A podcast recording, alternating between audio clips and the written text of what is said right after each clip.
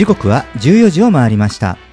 FM88.5MHz レインボータウン FM をお聞きの皆さんこんにちは。そしてパソコンやスマートフォンを使ってサイマルラジオやリッスンラジオでお聞きの皆さんもポッドキャストでお聞きの皆さんもこんにちは。東京ラジオニュースキャスターの松ピーこと松本哲弘です。レインボータウン FM 東京ラジオニュース。この番組は毎週火曜日に個性あふれるコメンテーターとニューノーマル時代の気になる話題を独自の目線で語るニュース解説番組です。コメンテーターは次の時代にパラダイムシフトする企業を支援する専門家集団。株式会社エスペシャリー代表の小島圭さんです。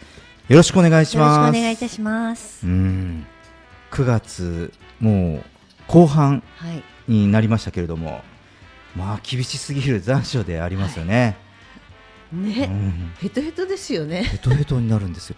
いやあの確かに8月の方が暑かったですけど暑いかどうかと比べるとね、暑かった。でも8月の疲れを 先週も言ったかな。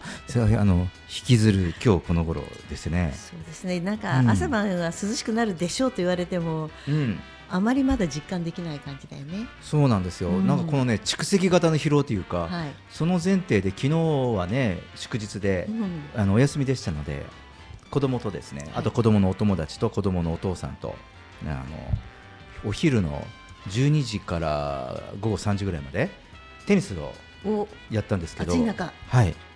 あのー熱中症になりそうになりました、そそうですよね、はい、水分も塩分も取っていたにもかかわらず、ゴルフやっている友達から、うん、死にそうだって LINE 来ました。そうですよね。であのねニュースを見ますとね、うん。いまだねね大阪の方のそうそう、ね、関西の方の小学校ではね、これがまたねその熱中症で、はい。ね児童が、ね、搬送されるというニュースもうん。まだまだ続いているこの9月の下旬はい。なんですよね。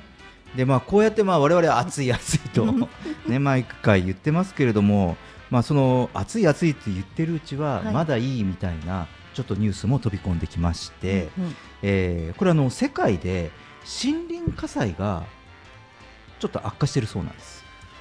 うん。この間もねなんかすごいハワイの方でもねそうなんですよね。大きな火災がありましたよね、うん、でこのその森林火災の原因というのが、うんまあ、もちろん火の不始末とかね、はい。あのあるんですが、まあ、その自然災害というか自然が起因とするものとしては、うん。落雷。はい。で最近日本でも、ね、落雷。はい。特にその北関東エリアとかねすごい落雷、すごいね。ね、青森の方でもねこううん。落雷注意報出たりとかね、結構この日本でも、うん。こうね、落雷注意報というのは以はい。前よりも頻繁に出てますが、この落雷っていうのも山火事の原因の一つうん。になる、うん、それとあと、えー要はあの乾燥ですね、はい、天候でいうはい。とその乾燥した気候だと自然発火しやすくなるので、えーうん。燃え広がりやすくなるということです。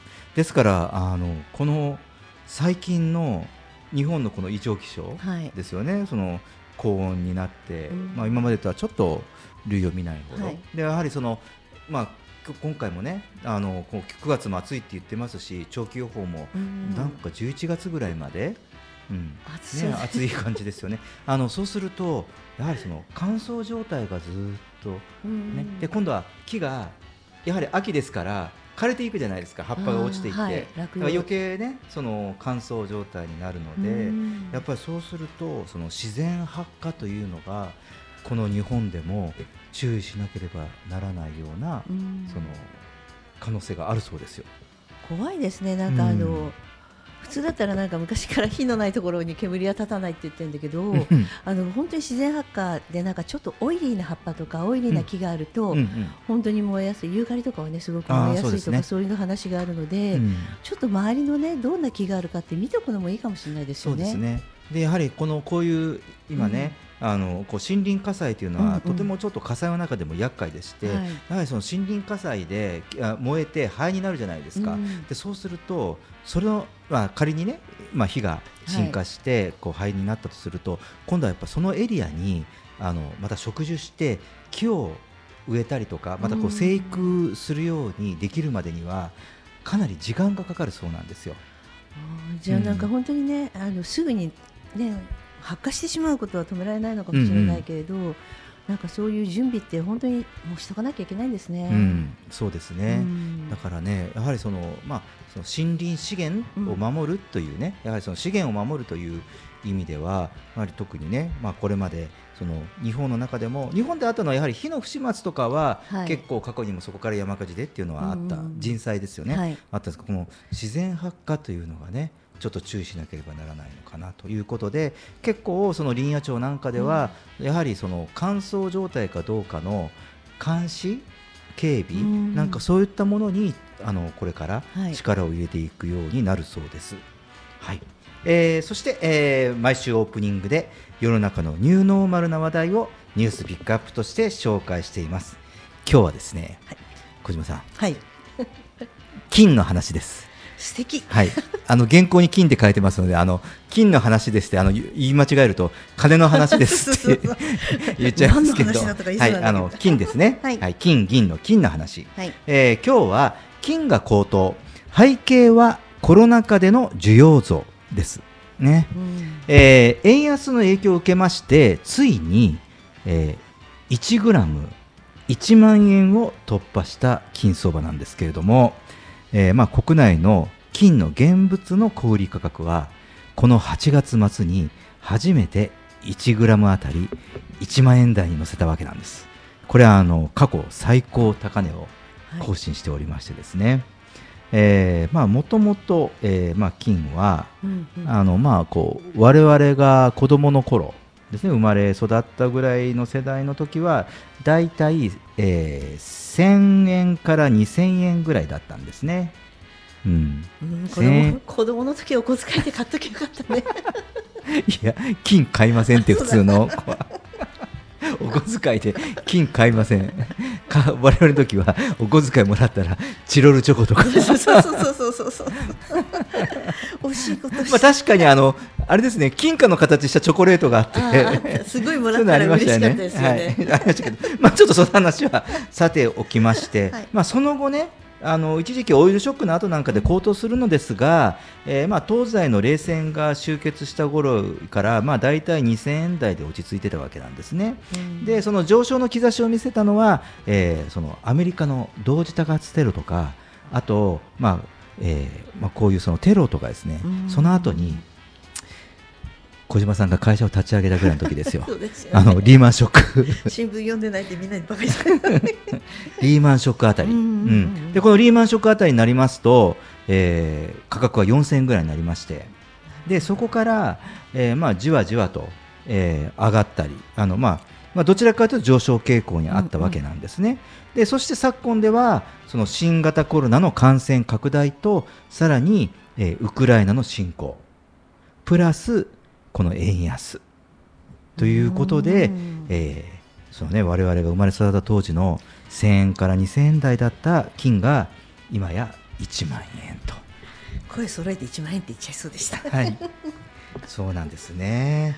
えー、そうな、ね、そうそうそう、うん、まあそれでもねその金というのは、はい、その不況とかいろんなことがあったとしてもあと景気が良くなったとしても、うん反対にこうこう需要増とか需要減とか関係なくまああのまあ地道に、うん、まあ堅実に価値を持つものとしてあのね、あのこう手堅い貯蓄というか投資というか、うん、投資という投資じゃないんですよねというよりも、まあ、貯蓄の一つの中で、はい、えー、されていましたがこれだけ、えー、高騰するとえー、投資対象にもなってきているようでして、やはり今申し上げたように世界的に経済が不況になると、まあ、金が高騰するというふうに言われているんですね。はい、であとまあ情勢不安ですよね。で最近では、えー、まあコロナとか銀行の波状とそれと戦争ですよね。まあ、これがまあこう社会的な高騰する背景というふうになっています。でプラス日本の場合はドル高円安っていうのも合わせて、えー、世界でもその上昇率というのはこの為替の影響もありまして、えー、かなり高騰していると、はい。うん、いうものもあります。うん、でこれはその、まあ、世の中の情勢ですよね、うん、まあ、基本的には金はこういうふうに社会が不安になったりとか戦争状態になると、まあ、高くなってたというのが、まあ、昔からねだったんですがただ、この最近のこのニューノーマル時代の需要増というのがありましてこれがですね今までなかった需要なんですよ。これが IC チップです。ね。小島さんのクレジットカードにも IC チップついてるでしょ、ね。そうなんですよ。このクレジットカードの IC チップ、はい。うん、なんですね。あそこに金が使われています、うん。ね、そしてもう一人一台ままさまあ、ましてや1台ならず1人23台の時代です、はい。今や、えースマホ、ね、このスマートフォンなどの電子デバイスにも多く使われています。で今最近こう ICT といってその家具とかテレビとかそういう中にも今、えーまあいろいろそのなんていうんですか？まあ、コンピューターとか AI 機能がついてますよね、うん、なので当然そういうものをやりますから今やその家電だとか、うん。例えばほらよくあるじゃないですか。あの、えー、OK Google とか Hello Google とかいろいろあるじゃないですか、ね。なんかそういうそういうものにもうん。やはり IC デバイスですから、えーこういう金の IC チップが使われているわけですね。うん。じゃあ結構金持ってますね。そうです。あの、そうなんですよ。だから、今。スマートフォンとか回収するでしょ、はい。はい。クレジットカード、はい。今昔クレジットカードを切ったらでも不要になったクレジットカードのあのチップの部分、はい。あそこだけ売れるんですよ。あそこだけ売れるんですよ今、うん、ね。なので、まあ、こういう需要増があると。はい。でそしてそして僕もね今回あのこのテーマを取材して初めて知ったんですけど意外だったのがコロナ需要なんですね、なぜかというと、はい。新型コロナやインフルエンザの検査キットに使われてるそうなんです。どこに微量な菌が。どこに入ってたんだろう？気がつかなかった、ですよね。でこれはその菌というものがタンパク質を強く吸着する性質を利用しているからだそうです。その検査キットでね、うん。そのためにその菌を、まあ、粉末なのかね。ね。そうなんでしょうけど使われてるそうなんです。意外ですよね。意外ですなんか周りに菌がどこにあるか探してしまう。だからほら検査需要が世界的にもねうん。このパンデミックがあった時にそうだったし。でまあ例年インフルエンザはいだとかね。なのでそうん。の昨今のこういうね世の中の状況からその金の需要需要が強いだから単純に需給の関係でこれまでよりも金を使うものが我々の生活しているものに増えてるわけです、はい。だからそれだけでもその世の中の社会情勢だけ別としても我々の生活文化の関係でうん。金の需要はすごい。すごいですね、うん、ということは小島さん。ポケットに金塊ですね。冷違うか、はい冷静になって考えてみましょうか、はい。まだこれから金の需要というのはす上がるんじゃないかなとまだまだ、はい今1万円ぐらいで頭打ちなどころじゃないのではないかと、すいませんこれねあくまでも皆さん、えー私の見解であり あの番組独自の見解ですから。そうそうそう、ねあのこの話をまあちゃんとね。聞いて、あの信じる信じないはあなた次第です。いやいやそういう霊感的なものではないですけど、いねやでもまあ。なんかこう社会社会的にこういう動きがあるっていうのを知ってるのってすごくいいですよね。そうですね。あの他のものもやっぱり値段が変わってきたりしているっていうのは、うん。こういう金の値段一つ見てもこういうふうにあのよく使われるものは値段がじあの必要とされるものはうん値段が上がってきているよと、で元の原料のざ、ねうん量が決まっているものっていうのはみんなで分けあの取り合っている部分があるので、うん。どんどん値段は上がるよと、うん。そうすると他に何があるんだろうってちょっと考えてしまったという。ね。そうですよね、うんやはりねちょっと貴金属とかちょっとしたその工業用製品ぐらいにね、考えてましたけれどももう今や我々のその生活基盤を支えているものの中に、その実用的な金というものがあるものなんですね。はい。ねまあ、ちょっと皆さんも時間があれば 調べてみたりとか あのそういう目的でちょっと貴金属店に話を聞いてみてはいかがでしょうか。はい、えー以上今週のニュースピックアップでした。東京ラジオニュース。東京ラジオニュース。東京ラジオニュース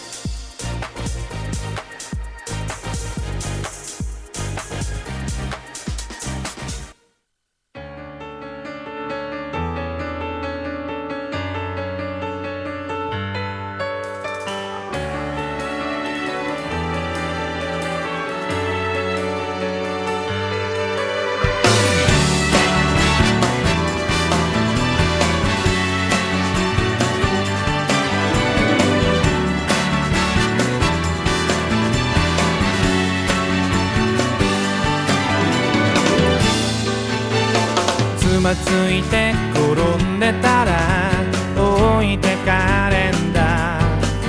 泥水の中を今日もよろめきながら進む。汚れちまった僕の世界浮いた話などない。染みついた孤独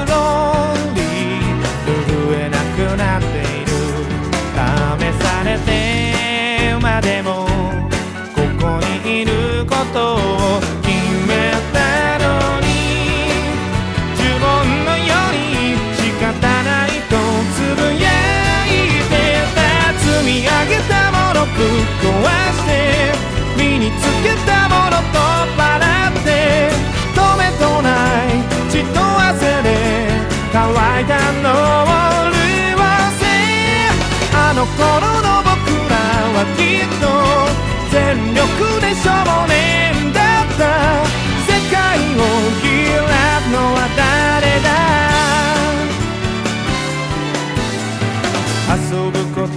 忘れてたら置いてかれんだここんとこは仕事終わり笑えなくなっているガラクタの中に輝いてたものがいっぱいあったろう大切なもの全て埋もれてしまう前にぶっ飛ばしてまとわりつくものをかわして止めとない血と涙で乾いた心臓潤せあの頃の僕らはきっと全力で少年だった。怯えてたら何もない。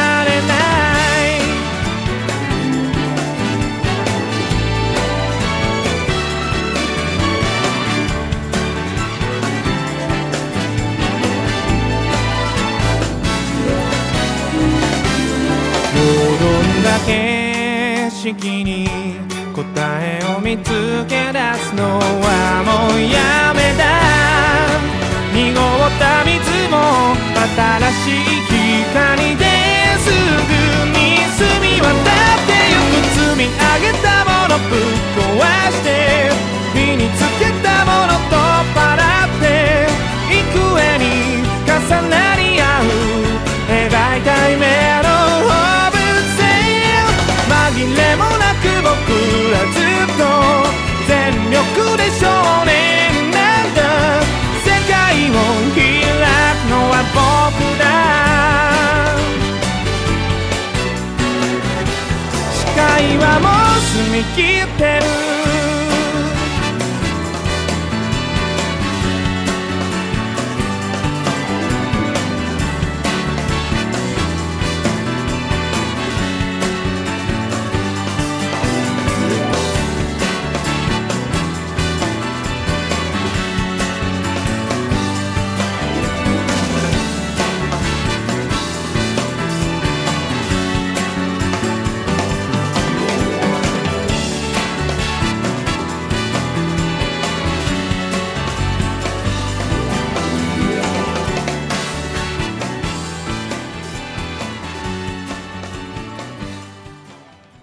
聴きいただいた曲は、スマスイッチで全力少年でした。レインボータウン FM 東京ラジオニュース。今日のテーマは、ロボットや IT を活用、スマート農業です。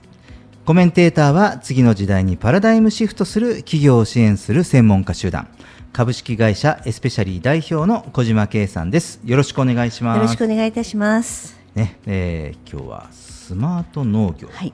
ということで、まあ、この農家の高齢化とかね、はい担い手不足が大きな課題となっておりますので、まあ、特に日本はですね、うんえー最新の IT 技術を活用して、まあ、農作業の、まあ、負担軽減はいを目指すという、このスマート農業なんですけど、えーこの、えーまあ、実演会とかね、えー実践会が、えー高知県で開かれたそうなんですね。でまあ、この実演会というのはまあ、ロボットや最新の IT 技術を活用した、まあ、スマート農業、ね、この導入で農家の負担を減らして生産性の向上につなげようということで、えー高知県の県立農業大学校で開かれたということなんですけれども、はい。まあ、この実演会にはですね、えーまあ、農家とか農業団体、まあ、農協さんとか、ねはい。の関係者とか、まあ、およそ150人が参加して、まあ、これまで、まあ、何回かねあの、まあ、ここ、まあ、23年ぐらい前から開催していたそうなのですが、まあ、今回一気に150人が参加して大盛り上がりだったとうんいうことで、まあ、このスマート農業の最新機器が紹介されたということなんですよね。まあ、大人気という言い方はちょっと変ですね。あのまあ、それだけ、うんえーもうその担い手不足、はい。うん。まあ、後継者不足とかねやっぱこう人手不足っていうのが、うん。まあ、現実化してきてるのではないかなというふうに、えー私は思うんですけれどもね。うんでこの最新機器の中にアシストスーツと、素敵な響き。うん。いうものがありまして知ってます？アシストスーツって。自分の筋力以上に活躍してくれる感じ。当たり。はい、あのねこのね、うん。えーまあ、農業でいうと収穫した作物を持ち上げる、ね、際なのに体にかかる負担を軽くするもので、まあ、参加者の、ねえー皆さんは実際にこのスーツを着用して、まあ、その効果を体験してもらったそうです、うん、実は私このアシストスーツ試着したことがあります。え何用ですか？いやこれはですねあの以前あの平塚のあのやはりスマート農業のイベントに、まあ、ちょっと取材で参加した時に、このアシストスーツを着たのが一つと、はい。実は2回あるんですよ。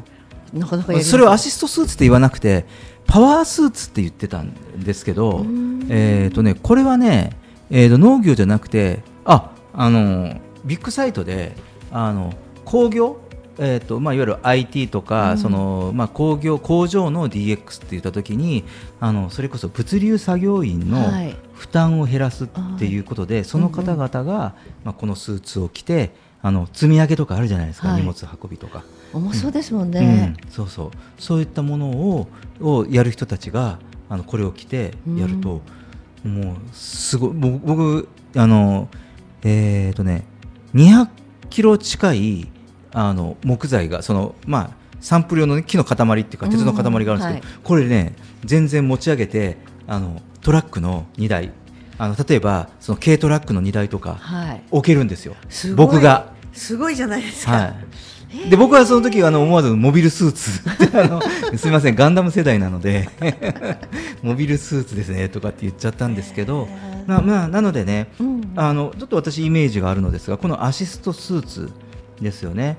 なのでやはりあのこれはまあ高齢化に、ね、なってくる。ではい。体力的になかなかこう重たいものを運ぶのが難しくなった高齢者の方でも、まあ、例えば収穫したものを、えー、カゴに入れて、はい。まあね、それを、ね、軽トラの荷台とかに積み上げたり,、うんたりね。あのしますよね。それとかあとほら腰をかがめてっていうと特に、まあね。今はねその幸運期があるからうん。田植えとかっていうのは、まあ、幸運期でねやっていくかもしれないけど結構畑の作業とか、ね、いろいろその、ね、土をかけたりこう様子見ながら人を、ね、人手でやんなきゃいけないものってまだまだはい。たくさんあるじゃないですか、畑作業とか。でそれって中腰ですよね。中腰は腰に悪いですからね、うん。本当に。だからこの中腰が何ともなくなる、だからもしむしろその空気椅子に腰掛けてるぐらいの感覚ですよね、えすごいですね。本人の感覚としては。へえ面白い、うん。なんか体験してみてこれ介護にも使えそうですしね、あそうですね。あのいね。おそらくあの介護の展示会とかフェアで言ったら、はい。その介護用のアシストスーツっていうのもあるのだと思うんですけれどね。だってね今ね特にその介護ちょっと話それますけど、うん。介護に関しては老老介護はい。に、ね、なるケースがうん。やはりね。だからね。うん。だってねその高齢者を介護しているのが60歳以上の人っていうね、うん。まあ人のことは言えませんけれども。あの、まあ、本当にそういう状態になりますからね、ううんん。そうなんです、うん。いやなんかいいですね。なんかスマート何々ってついてるのがうなんか、んあのいろんなところに IT 系が入ることで、うん。あの人間が結構平均年齢も上がってるじゃないですか、はい。その人たちがいかに快適で、ね、歩くことができるサポートだったりとか、うんそういうものができれば元気に長生きっていうのがうん。できるから、そしたら農業やってる方も本当はやりたいんだけども腰がとかいう方がいらっしゃるじゃないですか。そうですよね。そういう方がこういうねスーツを着ることで、うん。あのまだまだ活躍していただけたりするっていいですよね。うん、そうですね、うん。やはりその、まあ、もう一つはねこうやはり国内の労働力不足っていうのが否めませんから、うん。日本の場合です、これはもう物流業界にしても、い農業にしても高齢化によって生産量が減るわけですよね、うんはい。労働力が落ちるから。やはりまあここをまあ支えるという意味でも結構急務な課題なんですね。このスマート農業っていったものはね。はい。でまあ、特に食に関わるものですから、うん。まあ、我々の、ね、生命の維持じゃないですか、だから特にこのそその農業分野の、えーこういう DX 化っていうのは、本当にあのこう課題ですよね、日本のね。うん。で、えーもう一つご紹介しましょう、うん。うん。もう一つは、えーリモコンで操縦する、えーまあ、草刈り機とか田植え機とか。ね、そういう実演も行われて作業が難しい傾斜地でも安全に操作できることが紹介されていました。で特にあの日本の場合はあの、まあ、うちの九州の田舎なんかもそうなんですけど、はい。あの山の斜面にですね畑とか下手すればたあの田んぼもだんだんで棚田みたいなものが普通なんですよね。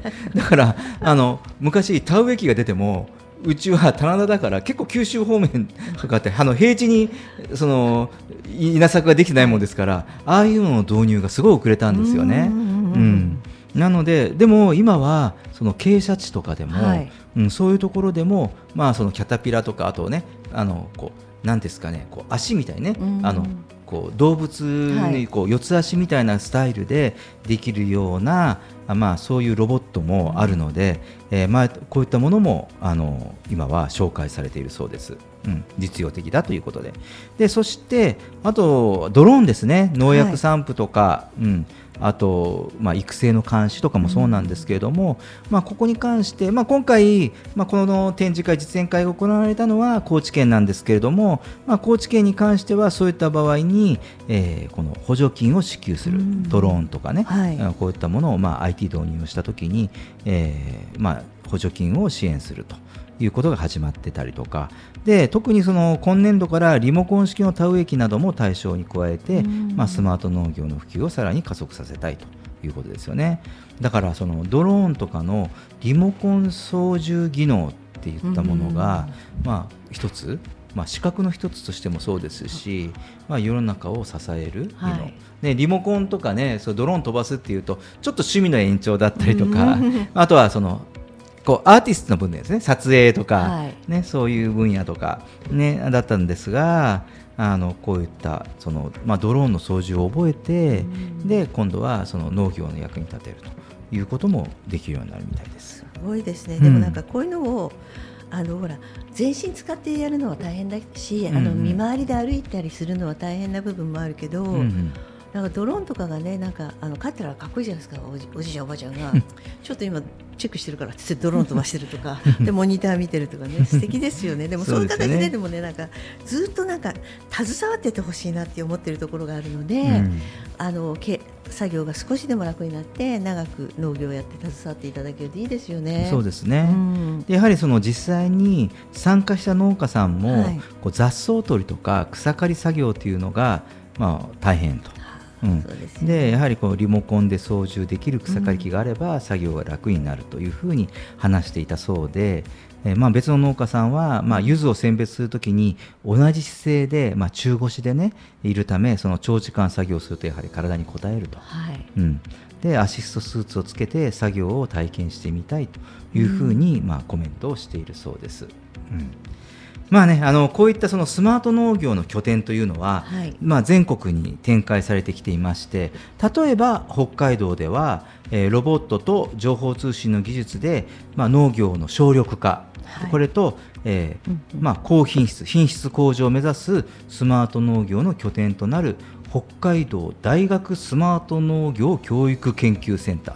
長いですけどね、ごい。はい、やりたいことを全部詰め込んでますね。はい、うん思いは伝わりますはい。ね。、でねこちらのね開所式がつい最近8月31日にあったそうなんです。うん。ん、でこれはその農業といえばまあ、その農業のその技術とかこういうその育て方とかって、はい。なんかこう熟練の技っていうかなんかこう長年の経験とか感じゃないですか。あ。そうそう。数値化できないっていうね最も数値化できないって言われてるんですよね。うん、だけれども、まあ、だからこれをそのデータやはり数値化に置き換えるということをやっている、まあ、これに活躍するのが、まあ、昨今話題の人工知能、はい。AI、ね。えーこれを使った AI ロボット、うん、でこれをロボットと連動させることで熟練技術を習得させるというような、まあ、こういった、えー研究、ね、こういったものを目指すということで。やはりだからその自動化して省力化するんだけれどもあの育て方の質うん。とか、そこは熟練の技を。残すというね。だから単純に自動化とか、はい。それだけではなくて、うん。うんプラスアルファねちゃんとこう品質もということで。いいですすごいですよねうん。だからすごいね、まあ、高い目標だと思うんですけれども、ね、あのこういうことを目指す取り組みというのもされてますし、はい。まあ、一つもう一つは宮城県では、まあ、農業機械の自動運転などをスマート農業を普及させるために宮城県なのが RTK と呼ばれる技術の利用拡大を図る新組織を立ち上げました。ねこの RTK というのは人工衛星に加えて地上に設置した基地局の位置情報を使うことでトラクターとかドローンなどの農業機械の自動運転を高い精度で行える技術です。だからこれはですね先ほど言ったそのドローンの操縦を覚えたらっていうところもいやそうは言ってもうんおじいちゃんおばあちゃんを覚えられるかとうんいうことの時にいやちゃんとその畑の地図情報とか、はい。測量した情報があれば、すごいね。それで位置を測ってちゃんとそれに基づいて、えードローンが、まあ、肥料をあげたりとか、うん。うん。あと先ほどの,、えーまあ、そのあれですねそのこうす作業が難しい傾斜地で草刈り機とかロボットでやるって言ったでしょ、それもちゃんとその土地の測量とかやっぱそういうのをデータを入れたら、はい。ちゃんとそれに基づいてやるので、うん、遠隔操縦すらしなくても大丈夫よと。その人手がね、うん、うん。スタート自動操縦、うん自動運転。そうですそうです、はい、地形とかうん。そこに基づいてやるという取り組み。もうかなりこれ高度な取り組みなんですけれども、はい。こういうものも宮城県ではスタートしましたとい。いうことですね、まあ、こういう形で、えー全国で取り組みが広まっています。はい。うん。なので、まあ、そのスマート農業といわれたその自動化という範囲から、ちょっとこういった情報を聞いていますと、はい。プラスアルファですよね。いいですね。これまでの諸先輩方の農業の先輩方の経験とか、ノウハウとか知恵とかもやはり踏襲してやはりその日本の農業品質って高いじゃないですか。すごいですよね、うん。なんか皆さんの持ってる知恵とか経験値ってすごい高いじゃないですか、うん。そうでそれをね受け継ぐのが難しいって言ったのがここでね、うん。なんか人工知能とかそういうのでい行ったりするとすごくいいなと思って、ね。で車の自動運転がこれだけ進んでいるので、うん。だから正しい図面があったらここでもどんどんどんどん進むんでしょね。そううですよね。だからやっぱりこれはあの日本人の特性というか得意とする分野というか、もう一歩もう一歩かゆいところに手が届くとか、もう一歩そうは自動化するけど品質も落とさないよと。あいいですね。うんなんかあそれが、えー日本人のねこういうエンジニアリングの精神が農業にも使われているのかなというふうに、とても感じますよね。ただまあ問題になるのはコストなんですよ。うんそうですよね。まあ、その量産化されるまでにはもう少し時間がかかりますし、だから、まあ、こういったものはその農業支援の,、まあその国家予算をどううまく配分するのかはいっていうところが、まあ、これはちょっとこの、ね、予算の配分についてはこれだけ話すと僕1時間ぐらい話してしまう、はい、あのとても関心がありまして、はい。なんですがその、ね、また別の機会にはしたいと思いますけれども、そうですでも予算はなくはないと思ってます。あの農業国家予算をうまくやればさちゃんとそこを補填していけば、いえーいろんなねその地域の、えーね、なかなか資金不足の農家さんでも、えーこういった、うんあの農業 DX のスマート農業の支援は絶対受けられるような仕組みはこれは、えー国の責任で作ってほしいかなというふうにとても思います。はい、えー小島さんありがとうございました。レインボータウン FM 東京ラジオニューステーマはロボットや IT を活用スマート農業でした。曲に行きましょう。中島美嘉でスターズ。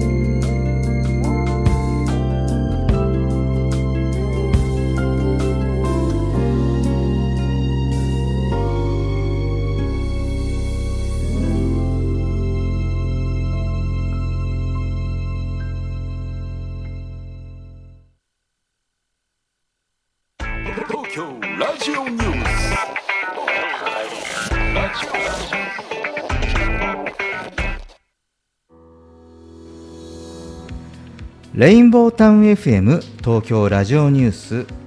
今日のテーマはうまくいかないのは依存ヘルツがあるからです。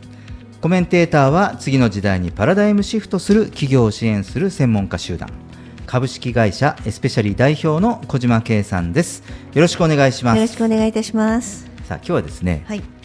タイトルがちょっと強烈なんですけれども、はいまあ、かつての私もそうだったので話をしてみようかなというふうに思います。はい。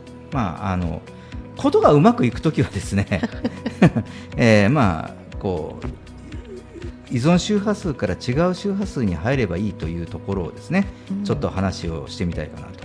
うんでまあ、今回の話を聞いていただけると、はい。まあこうまあ、自分結構こういうところに依存があったかなと私だってあるんですよ、うんあの無意識の部分で、はい。はい、あったかなとでここを切り替えればうまくいくなと感じていただけるんじゃないかなと思います、うん、で、えーまあ、自分の中で依存があってなかなか自立できないというようなこともありますが、まあ、そもそもが依存というのはどんな状態なのかと、はいはい。はい、いうとですね、はい、そこ押さえておいた方がいいですよ、ね。そこを押さえてた方がいいですよね。はい。絶対押さえた方がいいですね。うん、そうなんですよね。ね、あのこああこれって依存だよねとかって思うことあるんでしょ？あ小島さん。めちゃくちゃありますよ。いろんな人と接する中で、はい、依存されてる時もあるけど上手に依存する時もありますからね。ね。あのそうなんですね。やはりその、まあ、依存っていうのは、まあうん。平たく言うと、まあ、例えば親のせいとかね、他人のせいとか、はい。あと、まあ、仕事のせいにするん。っていうことですよね。うん、でこう周りに対して怒りがあって抜けられない状態うんうん。っていうのもこれも実は依存なんですね。うん。周りに当たり散らすとかっていうのも実はこれね依存なんですよ。うんでうまくいかないことに怒りをぶつけるっていうこと。ねこれも、うん、でもう少し具体的に言うと例えば病気のせいとかはい。健康のせい年のせい。あら。うん、僕も気をつけよう、これ。気をつけようんねえー貧血のせいとかね。あと、まあ、ね、コロナだから。とかね、コロナ禍のせいにするっていうのも、実は、これもうん。依存している状態。はい。を指します。うん。あのーこれってすべて何かというと共通していることは外に向いてるんですよ、うん。理由探しだったりとか、まあ、根源をね。そうですね。で結局外に向いてるからがダメじゃない、はい。だからそうするとこれもう一つ依存とはどんな状態かっていうの最後なんですけど自分のことを結果ダメだと思ってしまうわけ、うん。うん、こういうのを、まあ、依存がある状態というんですよね。だからあの反対を言うと例えばご病気の方であっても僕さっき病気ものせいもって言ってましたけど、まあ、今ねあの例えばいろんな病気で戦っていらっしゃる方もいると思うので、これも誤解なく申し上げると、はい。その病気があるないとかどれぐらいのその程度うん。とかっていう話ではなくてあの例えばその病気の方であっても依存がない状態の方もいらっしゃると思うんですよね。その今その自分が病気の中で、その自分が今やるべきことは何かはい。っていうこと、うんこれその何が言いたいかというとこれは自分外を向いているのではなくて自分の内面を向いてるんですね、その病気であるというはい。環境もありながら、うん、自分はそんな病気の自分は今何をやるべきなのかって内面を見ている、うん、なんですね。だからもう一度言いますとその依存がある状態って、まあ、外を向いてしまっているんですね。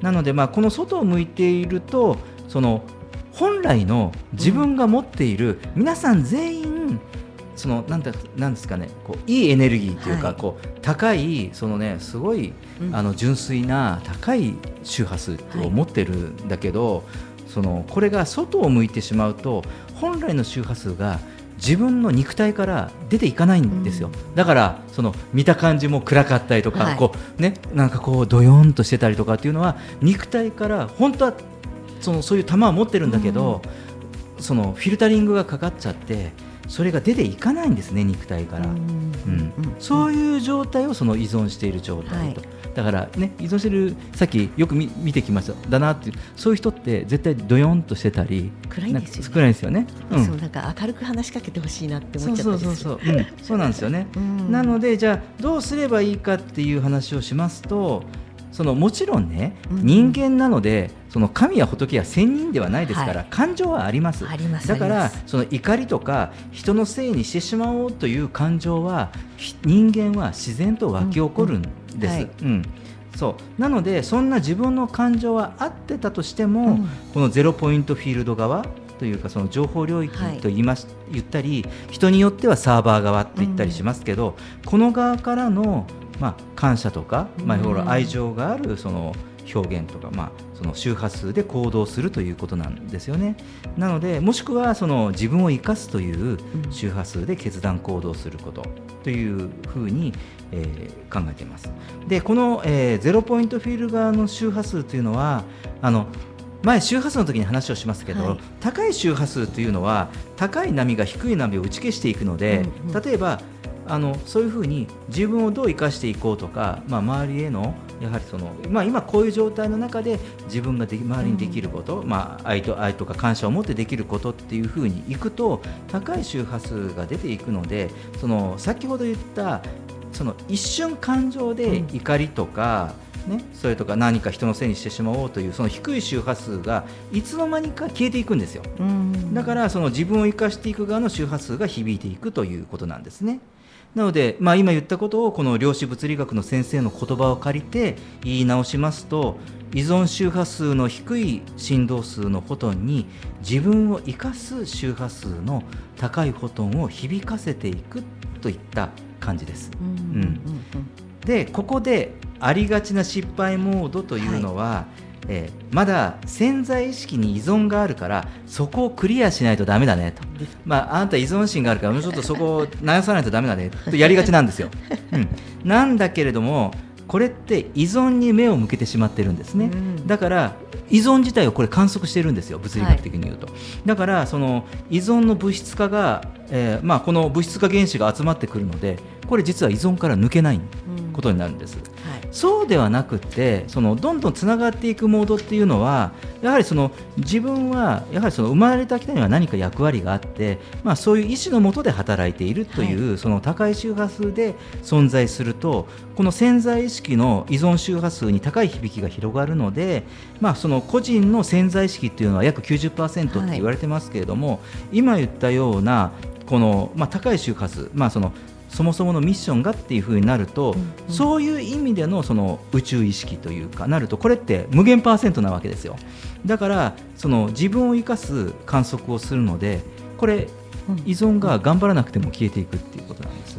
私依存しないように頑張ろうってやるのは実は依存を観測しているということなんですね。頑張ろうっていう時点でね。うん。あのなかなか厳しいそうなんですよね、うん。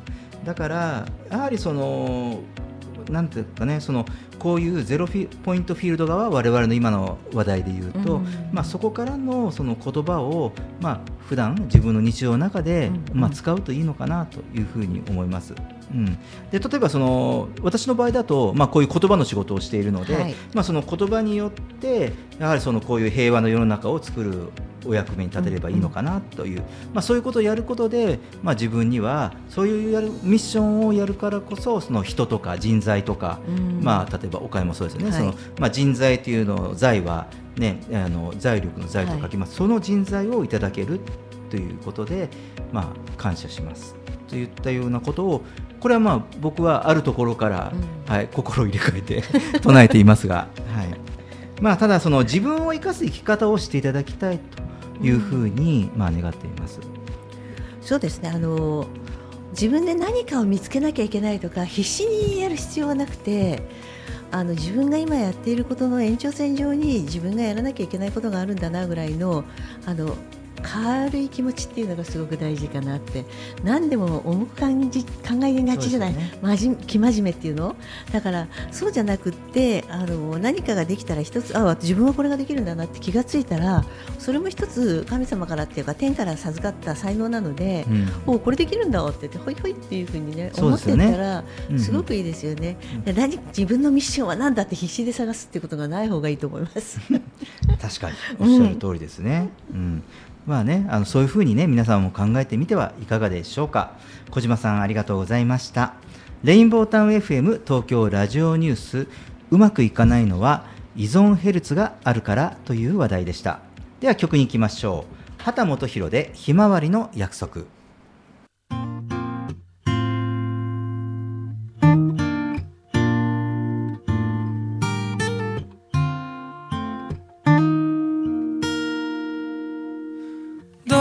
どして君が泣くのまだ僕も泣いていないのに。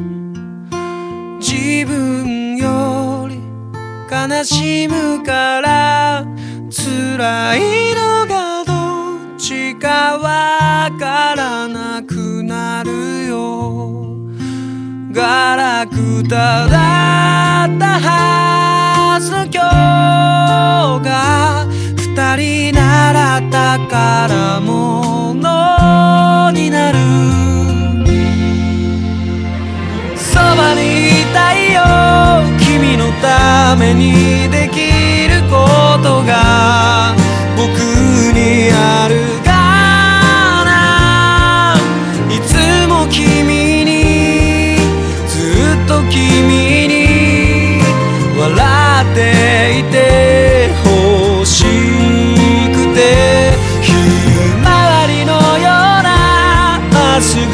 なその優しさをぬくもりを全部これからは僕も届けてゆきたい。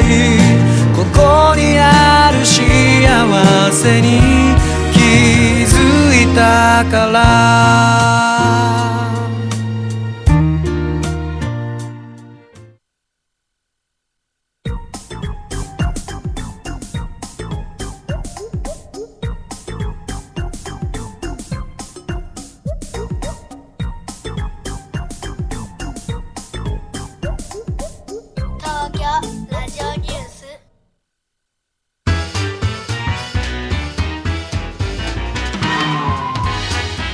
はいエンディングです。小島さんお疲れ様でした、はい、ありがとうございました。最初にね金の話が出たんですが、自分の中でね、何か一つあの決めてね、あの物事の動きを見るっていう基準を作るのっていいなと思うんですよね。あとそれの中でも IT ってすごく役に立つなと思うので、スマート農業的なものとか、その農業で使っている技術が介護に生かされたりとか、もうもう横展開がどんどんいけるなと思うんで、ちょっと日本の IT 技術には期待してほしいなと思うところ。あとですね、うん最後のところすごい大事だなと思ったんですが、人のせいにしないっていうところをは始めるのってすごく大事だなと思って、うんあと自分が人と比較しなければ。あの落ち込むことはないっていうことを覚えるといいなと思いました。いい締めですね。ありがとうございます。はい。えー東京ラジオニュースでは番組公式 X を開設しています。ぜひフォローしてください。そして皆様からのご意見ご感想、全国からの情報はハッシュタグ東京ラジオニュースとつぶやいてみてください。それではまた来週お会いしましょう。She would never say where she came from. Yesterday don't matter if it's gone. While